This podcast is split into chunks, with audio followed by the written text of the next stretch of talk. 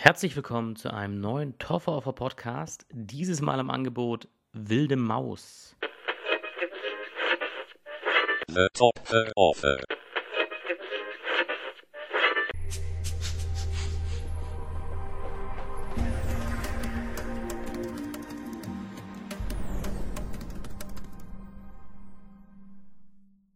Ja, bei Wilde Maus handelt es sich tatsächlich mal um einen deutschsprachigen Film, also genauer gesagt einen österreichischen Film, eine österreichische Produktion. Ich komme relativ selten dazu, über diese, ja, diesen Bereich der Filme zu sprechen. Im deutschsprachigen Raum muss ich einfach sagen oder gestehen, dass mir im Jahr nur sehr selten sehr gute Filme auffallen. Natürlich sehe ich auch nicht alles. Die deutsche Produktion oder eben auch die österreichische Produktion, die Schweizer Produktion, das sind alles Filme, oder eine Filmindustrie, die deutlich stärker noch aufs Fernsehen fokussiert ist. Die Sachen, die es bei uns im deutschsprachigen Raum in die Kinos schaffen und auf die Leinwände, das sind in der Regel ja genau die Filme, die ich nicht besonders mag. Also es ist, glaube ich, kein Geheimnis, auch wer es noch nicht wissen sollte, dem sage ich es gerne nochmal. Aber ich glaube, es ist kein Geheimnis, dass ich gerade diese sehr erfolgreichen Produktionen, äh, die von Leuten wie Till Schweiger dann ja geführt werden, ja, ich dass ich kein besonders großer Fan von diesen Produktionen bin, was eben die Geschichten angeht, die darin erzählt werden und die Figuren. Äh, ja, und auch die Schauspieler, muss ich ehrlich sagen. Also, aber das ist ja, glaube ich, eh bekannt mittlerweile. Und dementsprechend gibt es selten im Jahr Filme, deutsche Filme, die ich dann tatsächlich auch sehe. Natürlich gibt es gute deutsche Filme, aber gerade wenn sie im Fernsehen laufen und das dann ein einziger Abend ist, wenn man nicht genauer zu dem Zeitpunkt einschaltet und das auf dem Schirm hat, dann verpasst man auch natürlich immer Sachen, die gut sind. Das kommt schon vor. Aber ich habe viele, viele Jahre über jeden einzelnen Tatort gesehen, sonntags, und habe deswegen auch ein bisschen eine Müdigkeit gegenüber dem, ja, dem simplen deutschen Film entwickelt, gebe ich ganz ehrlich zu. Ähm, und dabei finde ich aber, dass der deutsche Film oder auch der eben der deutschsprachige Film, um es mal korrekt zu halten für diesen Podcast, ähm, dass der Film hierzulande auch tolle Möglichkeiten hat, aber eben nicht exakt die gleichen, die Hollywood hat. Die Stärke äh, liegt hier einfach an einer anderen Stelle. Das ist auch in anderen Nationen immer unterschiedlich. Also eben zum Beispiel der nordische Raum, die Dänen, die Finnen, die können sehr gut ähm, heftige Psychokrimis machen oder auch sehr, sehr schwarze Komödien, sehr, vom Humor her sehr, sehr rabenschwarz. Äh, eben, und Hollywood hat halt eher das, dieses große Spektakel eher besser drauf. Äh, ja, und der deutsche Film, oder der deutschsprachige Film, wir sind, würde ich sagen, wenn ich jetzt eine Kategorie nehmen müsste, wo ich sage, wo der deutsche Film absolut äh, alles andere abhängt, dann ist es eigentlich das Kammerspiel. Und das, damit meine ich wirklich diese kleinen Filme, wo es manchmal nur zwei Schauspieler gibt, vielleicht drei, vielleicht vier. Ähm, und das Ganze bleibt auf einem rein visuellen, sehr kleinen Level und äh, wird aber durch die Schauspielkunst und die Dialoge getragen. Und da gibt es großartige Beispiele, eben wie, ich glaube, letztes Jahr war es oder vorletztes Jahr, Familienfest war ein sehr, sehr guter deutscher Film mit großartigen Schauspielern. Lars Eidinger zum Beispiel ist einer der besten deutschen Schauspieler, die aktuell aktiv sind, meiner Meinung nach. Und genau das sind die Filme, auf die man sich auch ein bisschen mehr konzentrieren müsste. Das Problem ist aber, dass unsere Industrie und auch die Förderung der deutschen Filme eher in die Richtung geht, ähm, ja, wir fördern halt die ganz normalen Familienkomödien, alles, was möglichst eine breite Masse anspricht, obwohl das für mich persönlich halt genau das Gegenteil von dem ist, was eine Filmförderung tun sollte, sondern man sollte halt fördern, was gut ist und was äh, einen gewissen künstlerischen Wert hat oder auch einfach eine gewissen, äh, gewisse Originalität mit sich bringt. Es muss ja nicht mal äh, am Ende des Tages eine große Aussage über das Leben oder so mit beinhalten, aber es sollte wenigstens versuchen, originell zu sein und was Neues zu versuchen. Und dafür ist für mich ähm, eine Filmförderung da. Und das ist in Deutschland leider meiner Wahrnehmung nach zumindest äh, eher nicht der Fall, sondern wenn man in einem Kino durch die Gegend läuft und die Poster zu deutschen Filmen anschaut, dann kann man immer unten am, am Rand des Posters sehen, äh, wie viele ja, Filmförderungen dort beteiligt sind, beteiligt sind. Und äh, gerade Filme, wo man sagt, na, die bräuchten doch eigentlich keine finanzielle Unterstützung, das ist doch schon eine Maschinerie, die sehr, sehr gut läuft. Da ist die Warner Brothers mit dabei, also große Produktionsfirmen, die das Ganze produzieren. Und das sind eben Beispiele wie die Til Schweiger-Filme oder auch jetzt äh, die Filme für jüngere für die jüngere Generation die Bibi und Tina-Filme die letzten Jahre von Detlef Book. Auch Detlef Book, ein namhafter Regisseur, jemand, der eigentlich keine großen Probleme haben sollte, ganz grundlegend seinen Film zu finanzieren, vor allem wenn es ein kommerzieller Film ist. Aber genau auf diesen äh, Postern siehst, sieht man unten genauso, ja, Filmförderung äh, in irgendwelchen Bundesländern, allgemeiner Filmförderfonds in Deutschland, Und all diese äh, Produktionen streichen dieses Geld auch ein, wo ich sage, nee, da läuft irgendwas schief, das kann es eigentlich nicht sein. Und dementsprechend schaffen es natürlich noch weniger originelle Filme auf die große Leinwand, weil natürlich die Vertreibung in Kinos natürlich noch mal kostspieliger ist. Da eine Werbekampagne dazu zu schalten, ist sehr, sehr, sehr teuer. Und deswegen gibt es vielleicht auch immer mal wieder einen guten deutschen Film, den man gar nicht mitbekommt, weil er eben nicht die Möglichkeit hat, große Poster und Werbetrailer im Fernsehen zu schalten oder eben an der, äh, draußen auf den, auf den Litfaßsäulen zu plakatieren. Und eben, das ist ein Problem für mich und deswegen verpasse ich natürlich auch ein paar gute Sachen, die es in Deutschland definitiv gibt. Äh, in den letzten Jahren eben waren es immer wieder Filme von Lars Kraume, eben wie Familienfest. Oder, ähm, jetzt fällt mir der Name des Regisseurs leider gerade, aber der Regisseur von Zeit der Kannibalen, auch ein sehr, sehr guter deutscher Film. Und die haben meistens das gemeinsam, dass sie eben kleiner sind von dem, was im Film tatsächlich passiert. Es geht oft eigentlich um einzelne Personen und äh, ganz, ja, nicht unbedingt alltägliche Probleme, aber Probleme, äh, die ein Mensch haben kann und die nicht unbedingt immer was damit zu tun haben, dass er irgendwie ja, von Robotern angegriffen wird oder sonst irgendwas Außergewöhnliches und äh, Fiktionales. Ähm, das beste Beispiel noch für einen deutschen Film, der vielleicht ein bisschen, ja, eben äh, mehr mit Extremsituationen sich beschäftigt hat, war vorletztes Jahr Victoria, großartiger Film, der aber trotzdem äh, erkannt hat, was, was ihn dann gut macht, denn den deutschen Actionfilm macht es nicht unbedingt gut, möglichst viele Explosionen zu haben, denn so leid es mir tut, auch für die Industrie, die dahinter steht, und da sind auch sicher Profis dabei, aber in der Regel schaffen es die Deutschen nicht, äh, dieses Genre, das Action-Genre oder das Thriller-Genre, besonders effektiv zu gestalten. Also es wirkt immer ein bisschen billig, es wirkt immer ein bisschen aufgesetzt und das ist dann schade. Und dann würde ich aber auch versuchen, mich auf was anderes zu konzentrieren, wenn ich merke, dass ich da nicht so richtig äh, ja, den Fuß auf den Boden kriege. Und Victoria war einer dieser Ausnahmen, weil das ein Film war, der sehr viel Planung erfordert hat. Also wer das jetzt nicht weiß, Victoria war ein Film, der komplett in einem Take erzählt wurde. Das war ein eineinhalb Stunden Film oder glaube ich sogar zwei Stunden Film und das Ganze erfolgte ohne Schnitt. Das heißt, hier hat man sich darauf konzentriert, okay, wer sind unsere Darsteller? Wir müssen diese Schauspieler und auch diese Rollen, die sie verkörpern, das ist das, was den Film trägt. Denn wir, wenn wir das in einem Take machen, dann können wir eh schon mal gar nicht äh, bombastisch große Action-Szenen machen. Obwohl es in dem Film eben um einen Banküberfall unter anderem geht, den man dann auch sieht.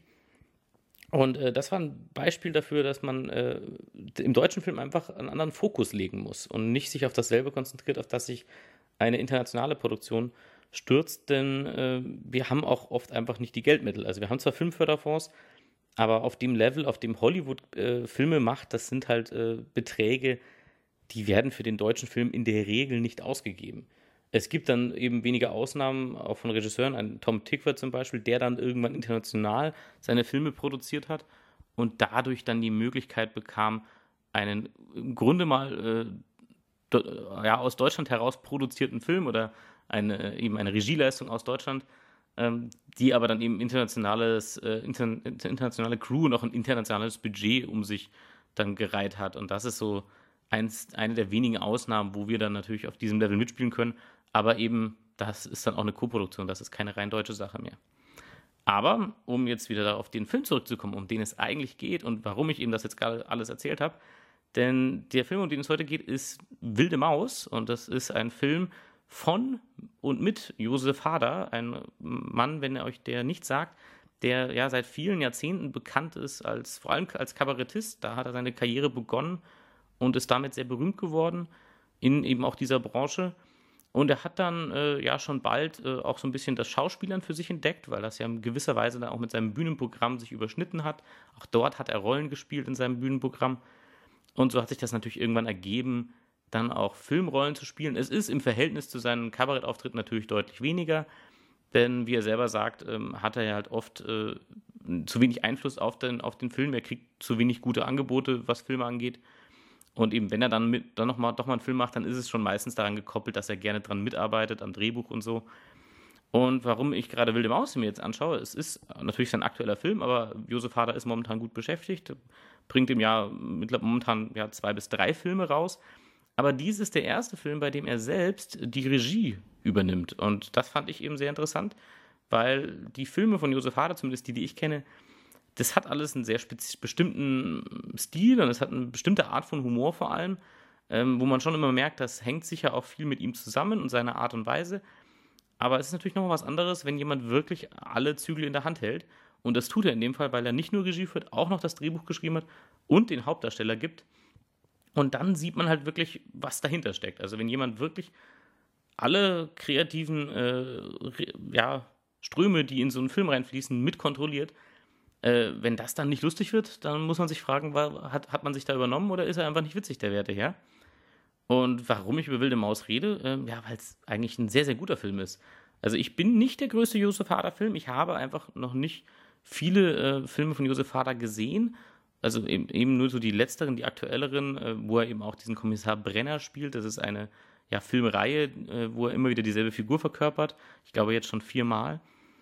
Und eben die aktuelleren Sachen wie das ewige Leben habe ich gesehen, aber ich kenne die sehr, sehr frühen, früh, frühen Werke, für die er sehr berühmt geworden ist, eben gar nicht.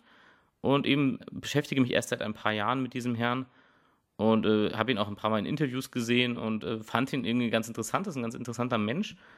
Und sein Humor, auch wie er in den anderen Filmen rüberkommt, äh, spricht mich schon grundsätzlich an. Aber äh, hat mich bis jetzt noch nie vom Hocker gerissen, also die letzten Sachen. Also es war immer ganz nett, kann man sich auch gut angucken, ist nichts Schlechtes dabei, aber jetzt eben nichts, wo ich sage, das gucke ich mir mehrmals an oder irgendwie sowas in der Art. Und bei Wilde Maus, das kann ich ganz klar sagen, ist das anders. Ähm, obwohl wieder viele Dinge mit reinspielen, die ich auch vorher schon bei ihm gesehen habe. Aber dieses Mal sind sie halt wirklich perfektioniert, meiner Meinung nach. Und zuallererst fällt natürlich auf, das ist eine österreichische Produktion und es spielt in Österreich und alle Leute sprechen natürlich dementsprechend auch schön österreichischen Dialekt. Und das ist ein Dialekt, mit dem ich generell so ein bisschen eine Hassliebe verbinde. Ich mag an sich, bin kein Fan von Dialekten, ganz grundlegend. Ähm, aber äh, der österreichische Dialekt äh, ist besonders was, was ich eigentlich nicht so mag. Also in der Realität, im wirklichen Leben. Da können die Leute, die ihn dann sprechen, auch meistens nichts dafür. Es ist einfach eine Art von Dialekt, äh, auch natürlich je nach Gegend kommt es jetzt darauf wieder an. Aber ich meine schon dieses klassische wienerische, äh, das ist eigentlich nicht meine Art. Das ist immer ein bisschen automatisch anstrengend äh, und hat automatisch ein bisschen was, was Hochnäsiges für mich. Ähm, aber in diesem Film passt es umso stärker mit rein und man hat auch das Gefühl, dass man es ganz bewusst hier ähm, mit reinnimmt. Und äh, das macht dann viel, dann trägt dann viel zum Humor bei. Denn eine Sache, wo dieser Dialekt dann doch sehr gut funktioniert, für mich zumindest, ist, wenn es um Humor geht. Denn dadurch, dass er automatisch ein bisschen was sehr Unangenehmes hat, dieser Dialekt für mich, ähm, macht das, färbt das bestimmte Szenen und bestimmte Dialoge ganz anders ein, wenn jemand in diesem Dialekt dann spricht. Und gerade wenn es äh, in die humoristische Richtung geht, ist das einfach äh, sehr, sehr stimmig und sehr, sehr treffend. Und eben das wollte ich als allererstes erwähnen, dass alle in diesem Film sprechen, ganz klar und deutlich Dialekt. Also wer jetzt nur Hochdeutsch versteht, da wird es dann auch manchmal schwierig. Das muss ich als auch einen der Nachteile nennen, ähm, dass das Soundmixing äh, in diesem Fall und auch die Tonaufnahmen nicht so ganz perfekt sind. Das ist generell ein Problem, was der deutschsprachige Film irgendwie immer noch hat. Ich weiß nicht selber genau, woran das liegt. Ich bin einfach nicht direkt vom Fach. Aber man merkt das einfach als Laie, wenn man nicht jedes Wort versteht vom Schauspieler, wenn er spricht. Und das heißt nicht unbedingt, dass der Schauspieler nuschelt, sondern dass man hier irgendwo bei der, bei der Mischung des Tons oder auch schon bei der ursprünglichen Aufnahme oder der Nachsynchronisation, wenn das nötig ist, dass da irgendwo äh, noch immer nicht so ganz äh, der feine Schliff manchmal im deutschen Film rauskommt oder sogar sehr selten. Also das liegt auch bei Till Schweiger-Filmen nicht nur daran, dass Till Schweiger nuschelt, sondern dass hier ganz, ganz schlecht abgemischt wird und dass man oft die Leute deswegen nicht versteht, dass teilweise dann die, die Balance zur Hintergrundmusik zum Beispiel nicht mehr passt. Dann ist, oder die Effekte sind zu laut, die Effektgeräusche des Films oder die, äh, die Umgebungsgeräusche. Und äh, das ist hier auch ein bisschen der Fall, äh, dass es wirklich ein, zwei Momente gab, wo ich die Leute nicht mehr verstanden habe. Aber eben, das war relativ selten, aber ich wollte es trotzdem erwähnen, weil es eben auch zusammenhängt mit äh, diesem äh, Dialekt, der natürlich auch noch sein Übriges dazu beiträgt, dass man manche Dinge nicht mehr ganz so genau versteht. Aber was ein weiterer, weiterer Pluspunkt ist, und das habe ich eh schon erwähnt, aber ich will es nochmal ganz klar herausheben, ist Josef Hader. Ähm, er ist ein guter Schauspieler, finde ich. Ähm, äh, definitiv jemand, der natürlich eine bestimmte Art von Rolle spielt und auch darin gut ist. Ich wüsste nicht, ob ich Josef Hader jetzt alles zutrauen würde, ähm, aber die Rolle oder die, die, die, den, den Typus, den er da spielt in diesem Film und den er auch in seinen anderen Filmen, die ich bis jetzt gesehen habe, spielt, das ist auch alles irgendwo so ein bisschen ähnlich. Und wenn man ihn in Interviews erlebt, hat man auch das Gefühl, dass er als Mensch so ein bisschen so ist. Also es, es ist schon ein bisschen artverwandt mit seiner Art als Mensch, so hat man zumindest den Eindruck. Und ähm, das ist hier auch wieder super treffend, einfach seine Art, die, die, seine Sätze zu, zu abzuliefern.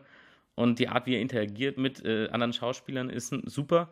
Aber eben auch die Regie ist hier sehr, sehr gut. Also dieser Film äh, ist sehr, sehr stimmig. Es gibt keinen Moment, wo ich mich eigentlich langweile. Es gibt kein, keine Szene, wo ich sagen würde, ah ja, die hätte man doch jetzt irgendwie doch rauslassen können. Ähm, ich glaube, er dauert knapp eine Stunde, 45 Minuten der Film und ist eigentlich auch nicht zu lang und ist auch nicht zu kurz. Er nimmt sich auch genau die Längen an manchen Stellen, die er dann auch haben sollte, finde ich. Also hat man hier auch ein, äh, ja, gute Balance gefunden und wurde nicht überlang oder so, sondern hat das genau richtig abgewegt. Also als Erstlingswerk, als Regisseur, was wiederum wirklich ein ganz anderer Arbeitsbereich ist, muss ich Josef Hader wirklich, äh, muss ich wirklich meinen Hut davor ziehen und sagen, das hat er großartig gemacht. Also ein äh, sehr, sehr rundes Paket ist das Ganze geworden. Und ein letzter großer Pluspunkt, den ich herausheben möchte, weil er mir nämlich auch beim deutschen Film leider oft fehlt, zumindest bei dem kommerziellen deutschen Film, den, den man so wahrnimmt. Ob das jetzt im Kino ist, ein Fuck You Goethe oder eben die Schweiger-Produktion oder auch die Matthias Schweighöfer-Filme, äh, in, in denen der mitwirkt. Äh, und zwar ist, es ein, ist, der, ist der Punkt der Kamera. Dieser Punkt wird für mich oft im deutschen Film einfach vernachlässigt. Es ist ein äh, Bereich, der bei einem Film eine ganz, ganz große Rolle für mich einnimmt und der viel mit einer Produktion macht. Und die Produktion, selbst wenn jetzt zum Beispiel das Drehbuch oder auch die, die Regie oder die Hauptdarsteller, auch wenn es da mal ab und zu vielleicht mal Schwächen gibt, kann man viel damit rausreißen, wenn ein Film gut aussieht. Kamera bedeutet natürlich, dass ganz viel hat das auch mit Licht zu tun. Also ein Kameramann entscheidet natürlich auch ganz, ganz viel zusammen mit den Beleuchtern, wie man eine Szene ausleuchtet und wie das Ganze wirken soll. Und beim deutschen Film wirkt das leider oft sehr willkürlich. Es wirkt, oder beziehungsweise es wirkt einfach so, als wenn es niemanden besonders interessieren würde. Es wird einfach nur geschaut, dass es hell genug ist, dass man alle erkennt aber oft sind die, äh, ist die Beleuchtung im deutschen Film sehr ja, monoton, sehr trist gehalten. Es, es, wird eigentlich nicht viel mit, mit, mit Licht oder mit Farben gespielt in der Hinsicht.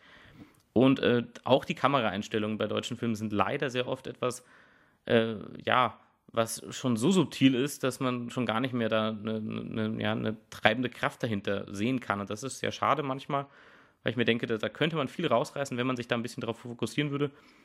Aber gerade wenn man so Sachen guckt wie Tatort oder so, das ist halt alles wirklich von der Stange. Da wird auch wirklich selten überhaupt probiert, was, was Neues zu machen.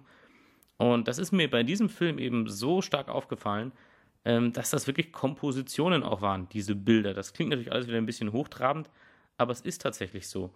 Also man hat hier wirklich äh, teilweise Einstellungen gefunden in diesem Film, die man so einfach hätte auch einrahmen können die einfach sehr, sehr stimmig waren, fast wie, wie Stillleben manchmal. Also es gibt eine Szene, wo Josef Hader dann mit einem Auto in verschneite Landsch Schneelandschaften fährt und ähm, teilweise wie die Kamera positioniert, ist, wie der Rest im Bild positioniert ist, da merkt man, dass da wirklich eine Idee dahinter steckt. Das merkt man von Anfang an. Also in der ersten Einstellung sieht man schon ihn durch Schnee laufen, soweit ich das mich, mich jetzt richtig erinnere. Und das wirkt nicht willkürlich. Das ist natürlich dann auch noch perfekt in Kombination mit der Musik, die in diesem Film verwendet wird. Das sind äh, meistens äh, klassische äh, Titel, also äh, Titel der, äh, von der Klassikmusik, die auch sehr, sehr stimmig natürlich dazu in Szene gesetzt werden und einen tollen Kontrast auch bilden zu der, zu der, zu den Gefühlslagen in diesem Film. Also äh, ich kann jetzt mal ein bisschen was zur Story aussagen, damit auch mal klar wird, worum geht es überhaupt in Wilde Maus. Denn Wilde Maus ist definitiv eher ein melancholischer Film, ein äh, Film mit einer etwas depressiven Grundhaltung, sage ich mal. Und zwar geht es äh, eben um Josef Hader, die Hauptfigur. Er spielt Georg, Georg ist ein äh, ja, etwas exzentrischer ähm, ja, Kulturkritiker für eine Tageszeitung und äh, ja, eben ist da so ein bisschen der, äh, ein sehr, sehr selbstbewusster Typ. So kommt er einem am Anfang gleich mal rüber oder kommt er einem vor. Und äh, er wird gleich zu Beginn des Films, er wird gefeuert. Er ist, keine Ahnung, 25 Jahre bei dieser Zeitung und hat nie was anderes getan. Er ist immer Kulturkritiker gewesen für eben Theaterstücke, Opern und solche Geschichten. Und ähm, ja, wird eben wegen Sparmaß Sparmaßnahmen von seinem Chef entlassen. Und worum es dann eigentlich grundsätzlich für ihn geht in diesem Film, ist natürlich, wie er generell versucht, wieder eine Identität für sich aufzubauen, nachdem er sich sehr stark scheinbar über diesen Job auch äh, identifiziert hat. Ähm, was natürlich auch damit reinspielt, dass seine Frau, mit der er zusammen ist, die deutlich jünger ist als er, dass diese Frau einen sehnlichen Kinderwunsch hegt und sie eben seit drei Jahren dabei sind, eben es zu versuchen, äh, ein Kind zu zeugen. Und das scheint ihn ganz eindeutig auch ein wenig zu stressen und er weiß nicht so richtig, wo er hin soll im Leben und vor allem nicht jetzt, wo er eben eine seiner festen Konstanten im Leben, seinen Job verliert. Und das treibt ihn dann dazu, würde ich mal sagen, äh, ja, dass er einen Racheplan äh, sich so langsam zurechtspinnt äh, gegenüber seinem Chef. Also das fängt ganz harmlos an, also das ist harmlos, also auch schon gefährlich oder so, aber es, es fängt an damit, dass er ihm mit einem Schlüssel die Auto, das Auto zerkratzt äh, und artet dann äh, auch nach und nach aus. Irgendwann sieht man ihn mal im Waffenladen stehen, wo er sich mal so grundsätzlich informiert, was er mal machen müsste, um eine Handfeuerwaffe zu kriegen. Und es wird alles mit diesem trockenen, ja, äh, Wiener Humor auch äh, rübergebracht und auch die Dialoge sind dementsprechend gehalten. Und äh, das ist wirklich einfach ein super rundes Paket, was man hier gewählt hat. Also diese, dieses Rache-Thema, ähm, aber diese, diese Nüchternheit, die er fast an den Tag legt und mit dieser äh, Coolness, mit der er an das Thema rangeht. Und weil er eigentlich zu sich selber nicht findet und auch gar nicht weiß, also das, er wirkt wie eine Schockstarre und äh, macht einfach autopilotmäßig jetzt das, wo er denkt, das ist doch jetzt richtig und das, da fühle ich mich lebendig und das und Rache ist definitiv was, wo man sich lebendig fühlen kann natürlich weil es eine sehr starke Emotion ist, die man da aufbauen kann. Und äh, genau, das ist so die Grundhandlung des Films. Und ja, genau, also ich habe eigentlich im Grunde schon alles gesagt. Es spielt hier alles sehr, sehr gut zusammen. Auch hinter der Kamera und vor der Kamera ist es ein sehr, sehr rundes Konzept. Die Freundin oder die Frau in, in, in dem Film, die die Frau von Josef Hader spielt, ist auch in Wirklichkeit seine Lebensgefährtin. Das macht es vielleicht natürlich auch ein bisschen leichter, äh, dieses Miteinander von diesen zwei wirkt schon sehr eingespielt, wenn auch eine Beziehung, die man sich nicht selber wünscht, die diese beiden äh, führen in diesem Film. Aber eben auch in den Nebenrollen, Nora von Waldstätten spielt noch mit. Äh, auch eine Österreicherin, die immer in kleineren Rollen zu sehen ist. Ich kann jetzt leider keine konkreten Filme zu den Darstellern nennen. Aber wer schon ein paar deutsche Filme geguckt hat, oder deutschsprachige Filme, muss man immer ganz korrekterweise sagen, der hat all diese Leute schon mal gesehen. Also Nora von Waldstätten ist dabei. Georg Friedrich äh, spielt einen, äh, ja, einen Jugendfreund oder ein, eine Bekanntschaft aus der Jugend von Georg. Und Georg trifft ihn äh, ja, auf so einer Art Dauerjahrmarkt, äh, Jahrmarktsplatz. Äh, dort trifft er Friedrich und Friedrich ist eher so ein bisschen, ja, wurde, hat es nicht so glücklich getroffen im Leben. Er ist, äh, jobbt da so auf diesem Jahrmarkt äh, als ein Bimmelbahnfahrer. Und die zwei freunden sich irgendwie wieder an und stellen dann fest, dass sie sich auch von früher kennen.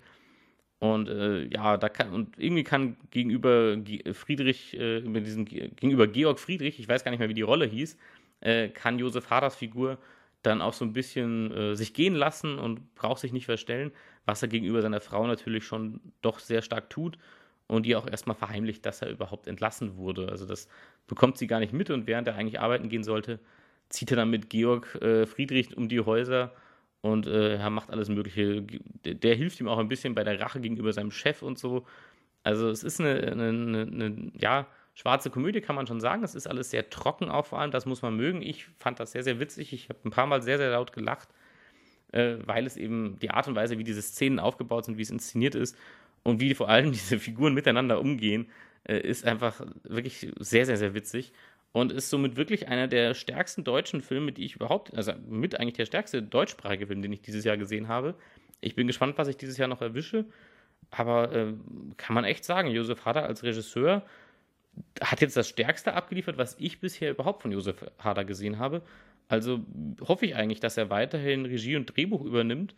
Und äh, weil das scheint eine, eine, super Kombination zu sein. Da, da kriegt er mich deutlich mehr eigentlich als mit seinen Brenner-Filmen, wo er diesen Kommissar spielt. Ähm, eben, lieber so einzelne Projekte, die nicht aufeinander aufbauen, äh, wo er so ein bisschen seinen, seinen Humor und seine äh, zynische Art und Weise da noch stärker ausleben kann, finde ich auf jeden Fall eine, eine starke Kombination.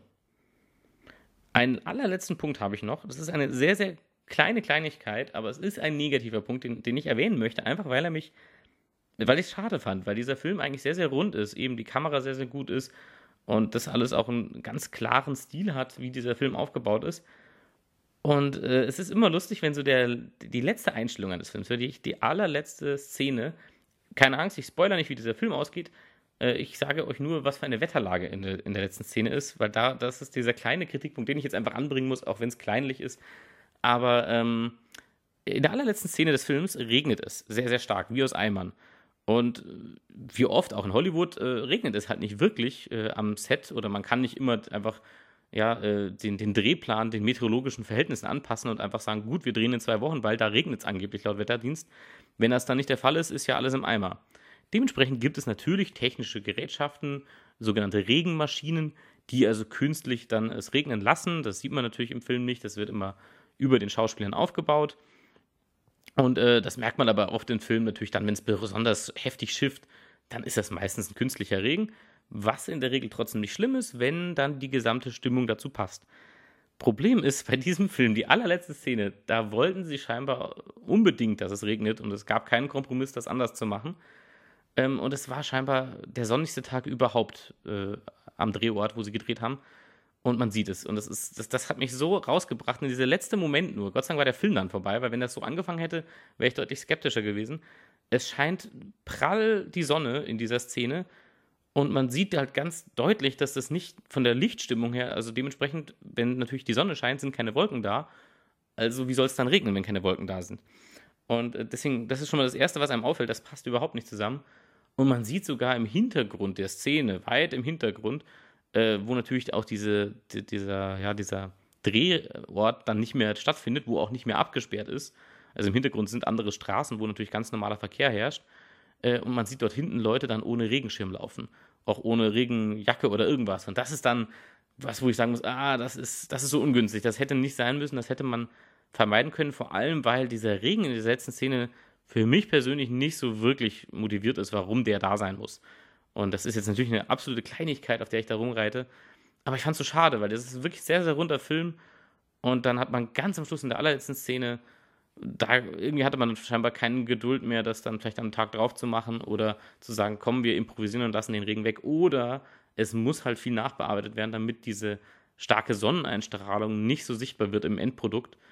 Und man müsste vielleicht die Kameraeinstellung anders wählen, damit man nicht im Hintergrund sieht, dass es nicht regnet. Äh, das war das Einzige, was mich wirklich äh, ein bisschen gestört hat. Aber so an sich, an sich, ansonsten auch eben ein sehr, sehr runder Film. Das ist jetzt eine der wenigen Kleinigkeiten, die ich da finden konnte, was es eben nicht zu einem perfekten Werk macht. Aber trotzdem, absolute Empfehlung. Der Film läuft natürlich schon seit einigen Wochen. Ich kam erst jetzt dazu, die, diesen Film zu sehen.